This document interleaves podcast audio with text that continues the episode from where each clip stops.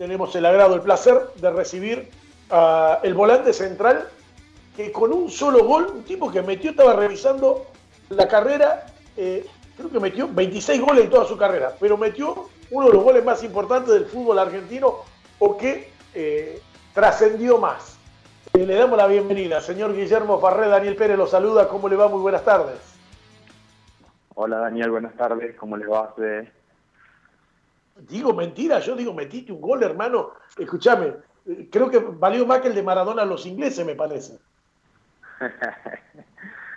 no, no, la verdad que, bueno, sí, sí, tengo entendido que fue un gol que está trascendiendo en el tiempo y eso quiere decir de que, eh, de que bueno, tiene, ha tenido repercusión, pero bueno, fue un gol eh, que en lo personal me dio mucha alegría en el momento por el logro que habíamos obtenido, pero después con el tiempo te das cuenta que, tuvo mayores repercusiones que, las que yo le había dado en su momento. Imagínate, Guille, que eh, pelearle a River, eh, el ascender de categoría, el mantener, el, seguir, eh, es como David y Goliat. De pronto, ¿ustedes se imaginaban poder voltearlo a este gigante como era River? No, no, cuando nos toca la, eh, el rival ir River, bueno, sabíamos que iba a ser muy difícil, eh, sabíamos que también eh, teníamos una pequeña posibilidad que, dependía solamente de, nosotros y de ver cómo íbamos a encarar el partido.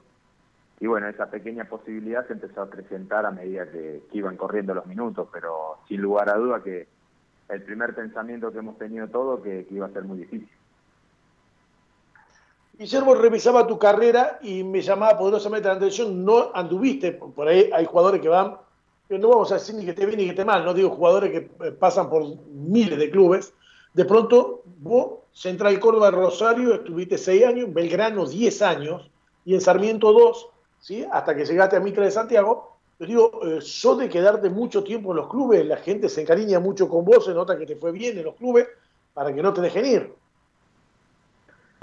Sí, eh, más que nada yo personalmente eh, cuando empecé a transcurrir en el ambiente eh, del fútbol me di cuenta que en el ambiente profesional preferentemente me empecé a dar cuenta que mi trabajo dentro del campo de juego se valoraba mucho más en el tiempo considerando de que mis características no eran unas características de, juegos individuales entonces de juego individual entonces donde podés insertarte en todos los planteles y, enseguida tener la posibilidad de, lucir tu juego. Yo consideraba que estar bastante tiempo en, los clubes me permitía tener regularidad, eh, lograr estructuras de equipos que, sean competitivas, donde yo me siento importante, y más allá de que mi juego no es lucido, era muy funcional para, el equipo. Entonces, bueno, eh, personalmente hice ese análisis eh, de mi juego entonces cada vez que tenía la posibilidad de, de, conformar un plantel, bueno, iba con esa, con esa idea, no solo de, lucirme eh, individualmente, sino que, el equipo sea competitivo y yo formar parte del equipo. Entonces eso me iba a dar continuidad en todos los clubes. Los chicos en el grupo interno que tenemos de WhatsApp mandan y dice eh, Guillermo Sincha de River. ¿Es así? Es un ¿Eso es hincha de River? Sí, sí, sí. sí. Ah, eh, bueno, River tiene unos hinchas bárbaros, ¿no? Con vos, Toledo también el 9 de Atlético, también es hincha de River, les cagó el campeonato ahora, el, último, digo, bueno, habla de la profesionalidad tuya, la de Toledo. Ahora te quiero hacer una pregunta íntima. Terminó el partido, Belgrano asciende a primera, River baja, ¿Qué corría por la cabeza de ustedes? Decir, ¿cómo hacemos para salir del Monumental con el bolonqui que se armó, no? Eh, vos sabés que eh, nosotros en la interna no sabíamos lo que estaba sucediendo. Eh, nosotros, desde el momento que entramos al vestuario, fue pura alegría, festejos, llamadas por teléfono de felicitaciones. volvimos a la cancha a festejar con nuestra gente y cuando quisimos acordar ya habían pasado más de dos horas que estábamos eh, encerrados en nuestro en nuestro festejo y, bueno después ahí nos dimos cuenta de, que había empezado de que había problemas afuera pero ya cuando nos dieron el ok para eh, para subir al colectivo y poder irnos, ya en la calle ya no había más nadie. Entonces, eh, sinceramente nosotros no, no vimos nada de forma directa, todo lo que vimos fue por, por televisión después con el tiempo. De ahí salió el TikTok, esa, esos memes que salen y gritan, ¡Hola! ¡Hay vida! Que no hay nadie, viste, que están con las cargadas ahora, digo, por el tema este de la cuarentena. Mamita querida, no, yo la verdad que me pongo la decir que no se enteraron ustedes, pues digo, terminás el partido, decir, ¿cómo vamos para salir acá? Manden un helicóptero, manden un avión para que nos saquen.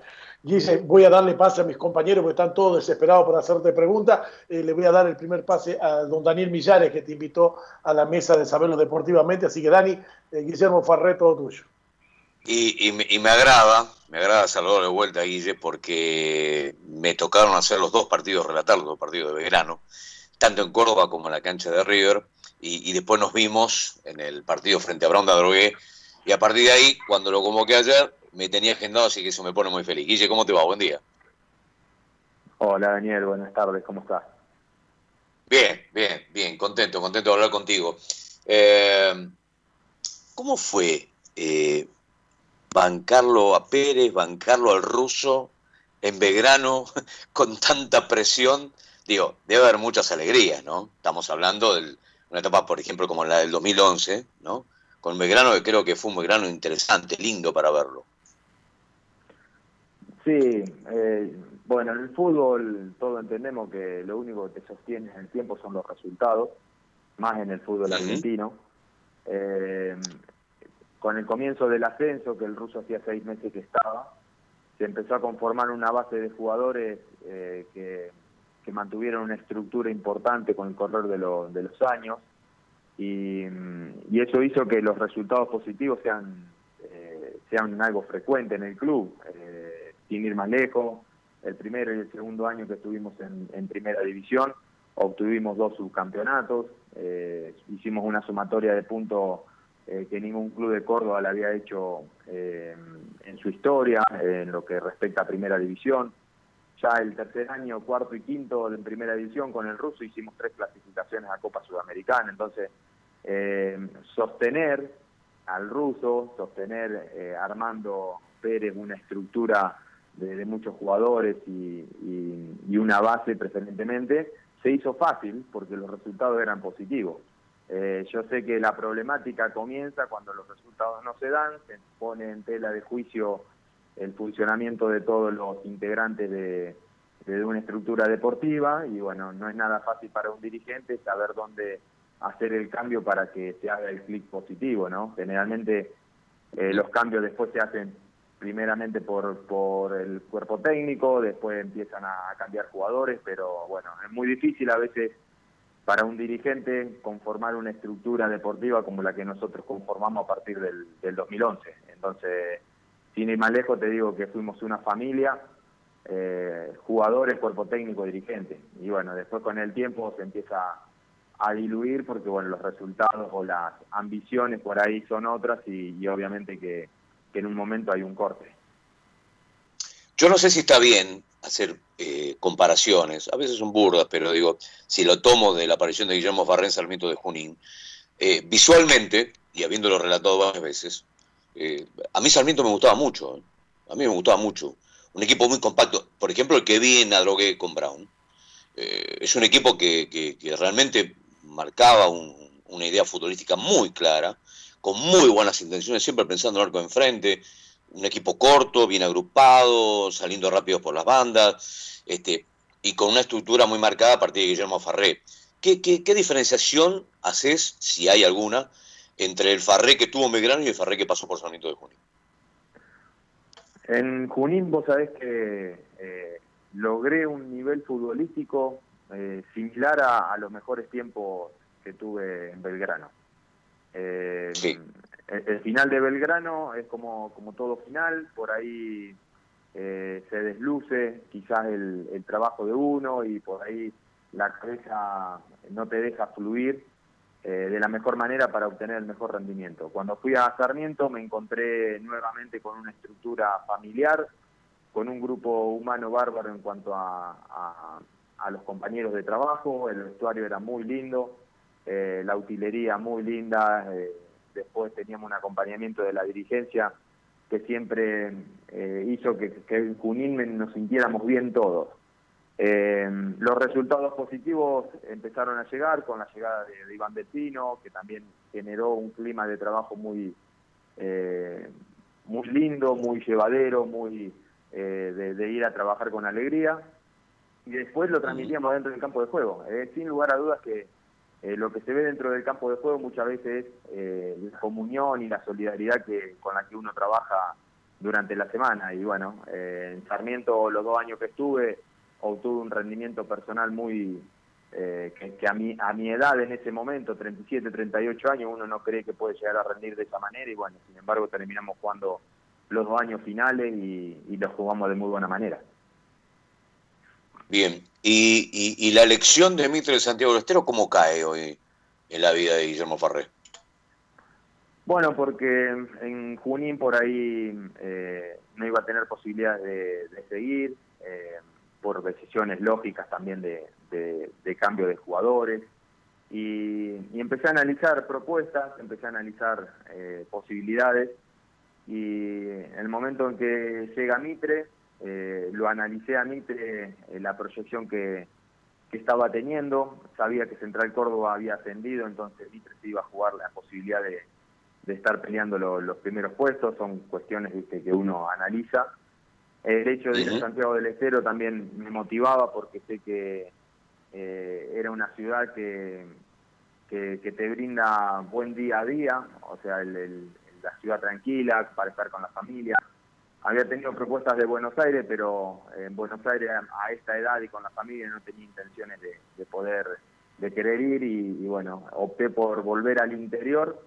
Eh, me encontré muy bien, muy bien en Santiago del Estero eh, pero bueno, lamentablemente los resultados cuando no se dan parece que todo termina siendo deslucido, ¿no? Pero yo no, no le quito eh, a este año la, alegría que, me ha dado Santiago, las amistades que he generado, eh, la cultura santiagueña que es muy, muy linda también como para rescatar y, bueno, lamentablemente si los resultados positivos hubiesen sido quizá un poco mejor, se hubiese sido un año redondo también. Vos sabés que ayer eh, no sé, para muchos sucede algo atípico, atípico porque estamos todos muy quietos, atípico porque el fuego está parado y los que vivimos un poquitito de la, acción con la pelota, este, observar situaciones como la que marcó un club de la Primera Nación ayer, meramente Deportivo Ristra. Eh, es bueno charlar con Guillermo Farre porque eh, el, tipo, el laburante, el jugador de fútbol, que tiene familia, el que opina, piensa, siente, dijo, está bien que Ristra se entrene. Y a partir de ahí hubo coletazos, dile, buenos y de los otros. Pero apelo eh, a, preguntarte en, el tema, a meterme un poquitito en el tema, porque, porque, repito, laburante, compañero, colega, tipo que tiene familia, ¿desde dónde vos crees que está bien lo de Riestra? Para que se entienda un poco más, para que la gente pueda entender un poco más. Lo que yo opino de, de lo de Riestra eh, nosotros ya hace tres meses que estamos parados. Eh, hay jugadores que no han salido de su departamento y que están queriendo hacer un trabajo físico dentro de un living en un departamento. Nosotros trabajamos con el cuerpo, o sea, eh, nosotros no es que por computadora analizando un video estamos entrenando los, jugadores, nosotros trabajamos con el cuerpo. Entramos en una etapa donde se ha empezado a, liberar o, a flexibilizar quizás un poco la salida a los espacios libre. Y, el, el, tema de, entrenar, yo quiero hacer una, eh, una aclaración. Yo no estoy pidiendo jugar, porque yo entiendo que jugar requiere de muchísimas otras cuestiones que no, no se pueden hacer en este momento. ¿Me explico? Pero sí tener la posibilidad de, tener un, de tener un lugar abierto, no es que vamos a una oficina, sino que vamos a un lugar abierto, para poder hacer un trabajo físico más acorde a lo que es el profesionalismo. No estoy pidiendo, no estoy pidiendo que se compartan vestuarios, no estoy pidiendo que, se haga fútbol, simplemente darle la posibilidad a cinco jugadores en, en horarios espaciados para ir a hacer un trabajo aeróbico en un campo abierto y no tener que andar eh, a las escondidas, porque es lamentable muchas veces tener que salir a las escondidas para ir a una plaza a correr un poco y, corriendo el riesgo de que no, no te paren y, te hagan una contravención porque estás, eh, estás evadiendo la, cuarentena. Y, ir a un espacio abierto, eh, a ver, yo lo que quiero hacer referencia, que el aislamiento obligatorio eh, es necesario y el, el, distanciamiento social es necesario, eh, pero si vos vas a un lugar y donde hay un espacio abierto, estás entrenando vos solo, ¿por qué tienen que venir a decirte que estás rompiendo la cuarentena? Si estás entrenando vos solo y la persona más cerca que tenés quizás la tenés a 50 metros. O sea, el, aislamiento lo estás haciendo, el distanciamiento social lo estás haciendo. Y hay otro, otra cuestión a la cual yo quiero hacer referencia de lo que dije ayer, que por ahí no se puede explicar bien. Hay muchas muchas actividades que están flexibilizadas y vos los ves que andan y no andan con las medidas de seguridad acorde. Está el que anda sin, sin el barbijo porque le molesta, entonces se lo pone de A ver, Guille, movete, un, par, un poquito, Guille, porque sale muy entrecortado, perdona. Disculpa, ahí se escucha... A ver, ¿se escucha bien ahí? No, te estamos perdiendo, te estamos perdiendo. A ver si nos podemos orientar. Ahí, ahí, está. ahí estamos, Barbo, repetilo. Repetí la idea. Bien. Sí, perfecto que yo decía que hay muchos, eh, que, que esto es una situación que es muy personal. ¿Decías? Yo lo que decía que esta situación de, la pandemia es muy personal. Hay muchos muchas eh, rubros que se han flexibilizado y que hoy tienen la posibilidad de andar en la calle, pero no, no, no están cumpliendo muchas veces con las medidas de seguridad. Digo que hay muchos que andan con el barbijo de, de, cuellera porque les molesta o no, no andan con el alcohol en gel en la mano. Entonces, si vos flexibilizás, tenés que flexibilizar sabiendo que tenés que cumplir con ciertas reglas de, sanidad, ¿no? Entonces, ¿por qué prohibirle a gente que va a un espacio abierto, siendo que quizás anda con todas las reglas de seguridad este, arriba del auto, con el alcohol en gel, con, entrenando con un barbijo, o lo que sea, digo. Es una situación muy, muy generalizada, pero yo veo que el, deporte eh, es un área que, que, permite entrenar en espacios abiertos sin tener eh, la sin tener la necesidad de estar entrenando cerca con otro compañero. Entonces, bueno, yo lo vi a los de Riestra que estaban entrenando en un espacio abierto, en una cancha, cinco jugadores.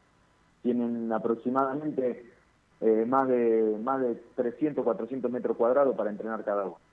Entonces, bueno, hay mucha gente que está trabajando en oficina porque se liberó, se flexibilizó y están trabajando en dos metros cuadrados, están trabajando tres personas. Entonces, bueno, no entiendo por qué lo ven tan mal de que Restra haya, haya vuelto. Por eso yo banco de que se libere la posibilidad de entrenar. No digo de jugar, porque eso no se puede ahora y hay que esperar mucho más adelante. Pero sí de tener la posibilidad de, entrenar porque, bueno, nosotros vivimos del, cuidado del cuerpo, vivimos del, del, cuerpo entrenado a un alto rendimiento, entonces ya más de tres meses sin poder entrenar al nivel que requiere, el jugador se empieza a perder.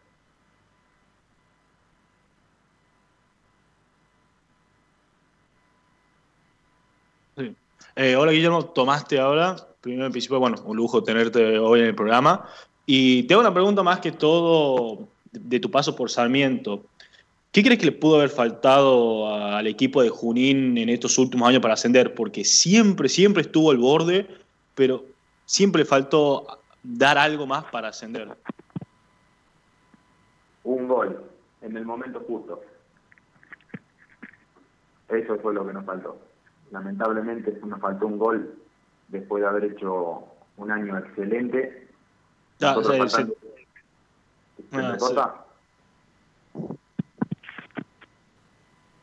Ahí se escucha mejor. Sí, hola, hola. sí, porque sí, sí, ahora sí, ahora sí, ahí está, ahora sí. Ahí está, Se, me había cortado a mí también. Que yo lo que decía que sí, sí. De no sé si me escuchas o no. ¿Cómo? Ahí va. Sí. Hola. Hola, hola. Se corta, ¿eh? Se, se, se entrecorta la. Ahí está, ahí está bien. Ahí está. Hola. Hola, hola. ¿Nos escuchas ahí? Ahí escucho bien yo, sí. Ahí está, ahí te escuchamos también bien a vos. Perfecto, perfecto. Me, nos decía que a Sarmiento le había faltado un gol. Sí, sí, le faltó un gol porque bueno, hicimos un año bárbaro, faltando cuatro fechas, nosotros erramos tres penales en un partido, en, partido, o sea que nos hubiesen dado un punto más por lo menos haber convertido algunos de esos penales, que nos hubiese dado la clasificación directa. Eh, en el partido con Arsenal en la final lo perdemos por un penal en contra. Eh, y en la y bueno, en la final con Central Córdoba de Santiago empatamos el segundo partido 0 a 0 cuando nosotros tuvimos cuatro o cinco chances muy claras. Entonces, bueno, eh, hicimos todos los méritos, eh, trabajó muy bien durante todo el año, eh, pero bueno, no haber hecho un gol en el momento justo hizo de que nos quedáramos con la mano vacía, porque encima los desarrollos de los partidos también habían sido favorables para nosotros. Sí, y, y después en el ámbito, bueno, lo que está pasando hoy en día con el tema de la cuarentena, te lo pregunto porque no sé si lo habrás dicho justo cuando te preguntó Dani Millares, se, se ¿Crees que si esto sigue así, digamos, eh, puede haber un daño ya permanente de los futbolistas? Me refiero más que todo al no entrenar al, aire libre, no sé, un, entrenamiento físico de, como última instancia, como primera instancia, pero ¿crees que ya tendría un daño permanente más que todo a la mayoría de los, de los jugadores? Te lo pregunto a vos más porque sos un jugador con más de 500 partidos en primera, así que experiencia tenés. Sí, sí. Eh, los jugadores van a sentir una merma física bastante importante que va a llevar mucho más tiempo la adaptación al fútbol profesional. Eh, mm. Por eso considero de que aquellos jugadores que, están entrenando en, departamento o en espacios reducidos, sin lugar a dudas que se le van a atrofiar eh, los músculos a un entrenamiento distinto y que va a llevar mucho más tiempo la, adaptación con muchas lesiones quizás eh, en, en, la preparación. Entonces, ¿por qué no flexibilizar la posibilidad de hacer un entrenamiento físico eh, durante todo este, este periodo para que cuando tengamos la posibilidad de, de, hacer una pretemporada ya pensando en un torneo, ya los jugadores vengan con una base física que, que por lo menos los cuide mucho más a los jugadores y que no haya muchos lesionados. Sí.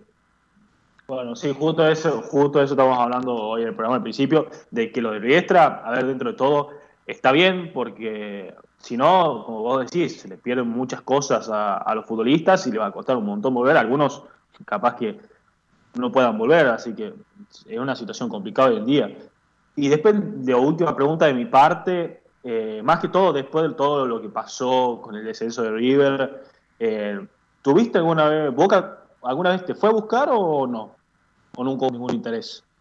No, no, no. Hubo un acercamiento de, bueno, eh, hubiese estado la posibilidad de ir, pero bueno, yo en su momento no sabía que, el acercamiento era hacia Boca y por eso eh, tampoco quería eh, hacer una, una movida por detrás de, Belgrano porque a Belgrano le tuve un respeto bárbaro, entonces bueno, no, no acepté cierta negociación que bueno, que no, no iba con los valores que yo, yo transmitía. Sí, eso fue, este acercamiento fue después de, lo que fue eh, el ascenso de Belgrano o unos años después. Fue mm, dos años después del ascenso, mm. más o menos. Bien. No sé, chicos, si ustedes les queda alguna pregunta para que Guillermo yo ¿cómo, ¿Cómo que no? ¿Alguien le preguntó algo a Guillermo de qué significó el ruso Zielinski en su carrera? Lo tenemos al ruso acá, el ruso, el ruso y Farré son los tipos menos queridos en la cancha de River, me parece, no sé. ¿Qué decir, Guillermo? ¿Cómo va? Eh, digo, ¿no? Que lo tuviste al ruso, me tocó eh, ir a relatar a Atlético Tucumán Belgrano con el ruso del lado de Atlético.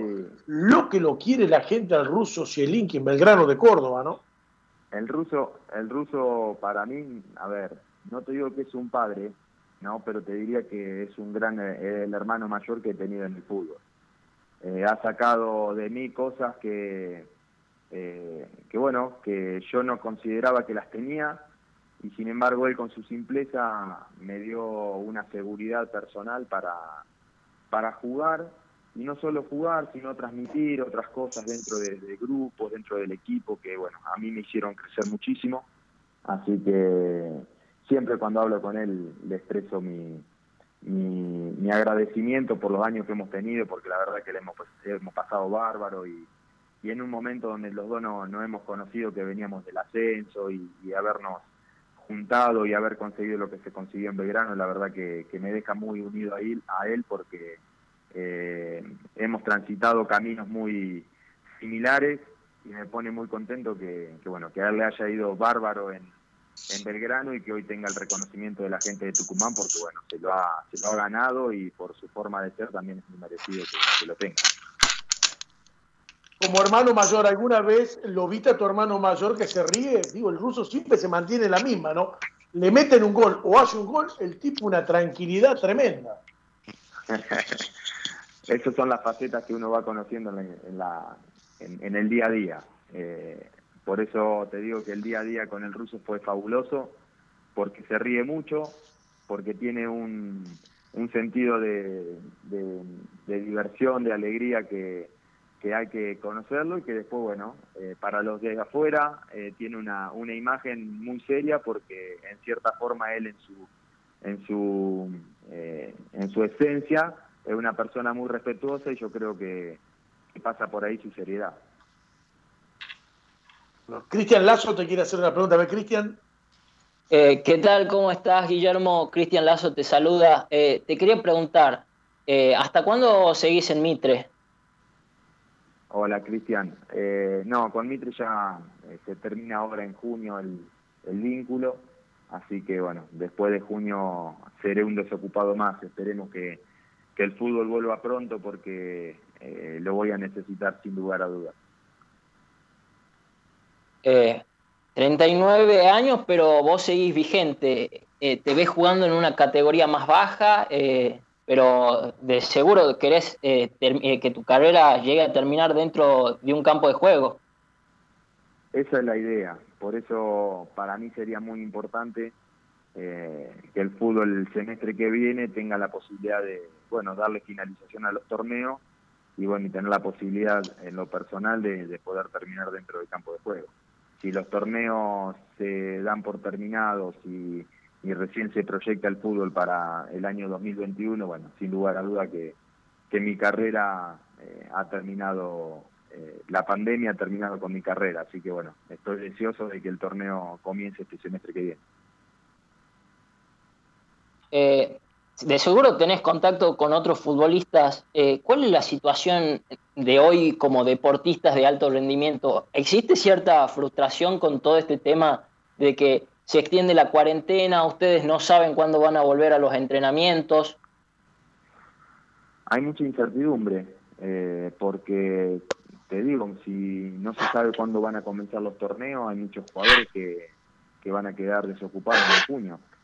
Entonces, eh, sin ir más lejos, si están desocupados se quedan sin trabajo, la situación social tampoco da para salir a buscar trabajo, porque también están en merma los trabajos en esta época, eh, o por esta situación, perdón. Entonces, bueno, queremos en cierta forma un poco de claridad como para saber si el torneo va a comenzar eh, septiembre, octubre, noviembre, eh, y uno ya proyectarse en, pensar de que para esta época puede volver a conseguir el trabajo. Entonces hay mucha incertidumbre y sin lugar a duda que va a ser muy doloroso para muchos jugadores que no van a poder insertarse de vuelta en el ámbito deportivo. Y la última, eh, de cara a tu futuro después de, del campo de juego, después de ser futbolista, ¿tenés ganas de, de ser manager? Eh, trabajar dentro de un cuerpo técnico? ¿Cuál, cuál es tu idea? Eh, seguir ligado al fútbol. Eh, puede ser el área de, de, ser técnico, de gerencia deportiva, de secretario técnico, de, ayudante de campo, de, algún técnico que me considere importante que, que, forme parte de su grupo. pero bueno, estoy abierto a la posibilidad de, de insertarme dentro del ámbito del fútbol, en el área que, que en lo personal también me sienta cómodo y, que pueda brindarme al máximo. Eh, te pregunto, ¿estás, ¿estás de acuerdo con todo el tema de sacar los descensos por parte de AFA? Eh, ¿Le quita competitividad al fútbol argentino? Eso hay que ver. Eh, ahora con el se está se está especulando mucho con ese tema ninguno va a querer ganar, perdón, ninguno va a querer perder nada, todos van a querer ganar y para mí el descenso en cierta forma va a perder un poco de protagonismo en las instancias finales, sin lugar a duda. pero también yo considero, y, esperemos que, que, sea de esta manera, que el sacar los descensos para que los clubes puedan equilibrar sus cuentas y, si los clubes después de esta, esta quita de los descensos, los clubes siguen endeudados porque seguramente algo mal han hecho, como lo han venido haciendo a lo largo de tantos años. Entonces, bueno, yo me gustaría de que, eh, de que haya una eh, sanción disciplinaria importante para esos clubes que encima que se les sacan descenso no pueden no pueden este, eh, acomodar sus cuentas. Entonces, bueno, eh, si dentro de dos años no pueden acomodar sus cuentas, que ese club tenga una sanción disciplinaria importante para que de una vez por todas los clubes se pongan eh, se pongan al día con todo y pueda proyectarse un fútbol un poco más equilibrado. Bueno, por mi parte te agradezco, Guillermo. No sé si alguno de los chicos quiere preguntar algo más. simplemente yo quería decirle que eh, me adhiero a las palabras de Guillermo Ferré eh, como se hace en la liga eh, seria, ¿no? La Fiorentina hizo muy mal los números y tuvo que volver a la última categoría del fútbol italiano, inclusive creo que alguna vez tuvo que hasta cambiar de nombre para volver a participar y hacer las cosas como corresponde, ¿no? Eh, acá es fácil, eh, contrata a Farré, ¿cuánto quiere ganar? 10 millones, listo, toma 10 millones. El primer mes te pagan, el segundo tardan en pagarte, el tercero la mitad, cuarto, quinto y sexto le tenés que ir a cobrar a través de un juicio que lo vas a cobrar cuando algún día la justicia te lo dice, ¿no? Pasó muchísimas, veces, Guillermo. Así es, en otros lugares hay sanciones deportivas por malos, malas administraciones. Eh, y bueno, acá en la Argentina parece que, está todo permitido en ese, en ese aspecto. Entonces, de una vez por todas, tendríamos que. Yo creo que esta, esta pandemia hay que usarla para eso, ¿no? Eh, si bien eh, nos ha puesto en jaque a todos los rubros, eh, todas las áreas laborales. El jugador de fútbol está muy perjudicado hoy en día, los clubes están perjudicados y, en el comienzo más próximo del fútbol, los primeros que van a estar perjudicados no van a ser los clubes porque ellos van a tener la posibilidad de, acomodar sus, sus números de acuerdo a, a que no hay descenso y por ahí pueden acomodar sus números, pero los que van a estar complicados son los jugadores que por ahí eh, van a necesitar de una contratación y no le llega nunca. Entonces, bueno, a mí como jugador me gustaría de que si me llevo a quedar sin trabajo porque los clubes no tienen dinero para poder eh, pagar sueldo porque tienen que acomodar sus cuentas, bueno, que ese club en el transcurso de estos dos años quede sin deuda y que a partir de ahí todos los clubes eh, jueguen sin deuda. Y de lo contrario, que haya sanciones disciplinarias porque no puede ser hoy que el jugador de fútbol esté resignando trabajo porque los clubes no pueden pagarte porque no porque están en una cuestión eh, económica complicada y que de acá a dos años volvamos a tener la misma situación entonces eh, si hoy el jugador paga que de acá a dos años los clubes que no hayan cumplido con las reglas también paguen no lo voy a mandar al frente un vicepresidente de un equipo de primera división del fútbol argentino en algún momento cuando Sergio Marchi dijo el Estado se tiene que hacer cargo, dijo no, el Estado no se puede hacer cargo de las irresponsabilidades de algunos dirigentes. Creo que hay que ser serio. Farré, eh, soy de Mitre Santiago del Estero, te puedo pagar cinco. ¿Te sirve? No, no me sirve. Listo, pasamos. ¿Me sirve? Sí, sí me sirve. Listo. Cinco, pero los cinco tienen que estar. Bueno, lamentablemente la falta de seriedad ha sido una constante en el fútbol argentino. Clubes que debían 200 millones de pesos, mira que yo hincha de Racing, ¿no? lo que había pasado en su momento con Racing, que había retiro de caja chica de 250 mil pesos firmado en un recibo común, sin numeración, sin nada, bueno, eh, que nunca más vuelva a pasar. Guillermo, no te quitamos más tiempo, mil gracias eh, por habernos dado la oportunidad de conocerte, eh, de conocerte, ya te conocemos lo que sos jugando al fútbol, pero es hermoso poder hablar con la persona, ¿no? Con ese, te siento sin cassette, un tipo muy simple, muy transparente, y conocer tus ideas, a nosotros la verdad eh, que nos engrandece porque eh, tomamos tu conocimiento para con nosotros. Muchas gracias por tu tiempo. Por favor, le mando un buen día a todos. Saludos.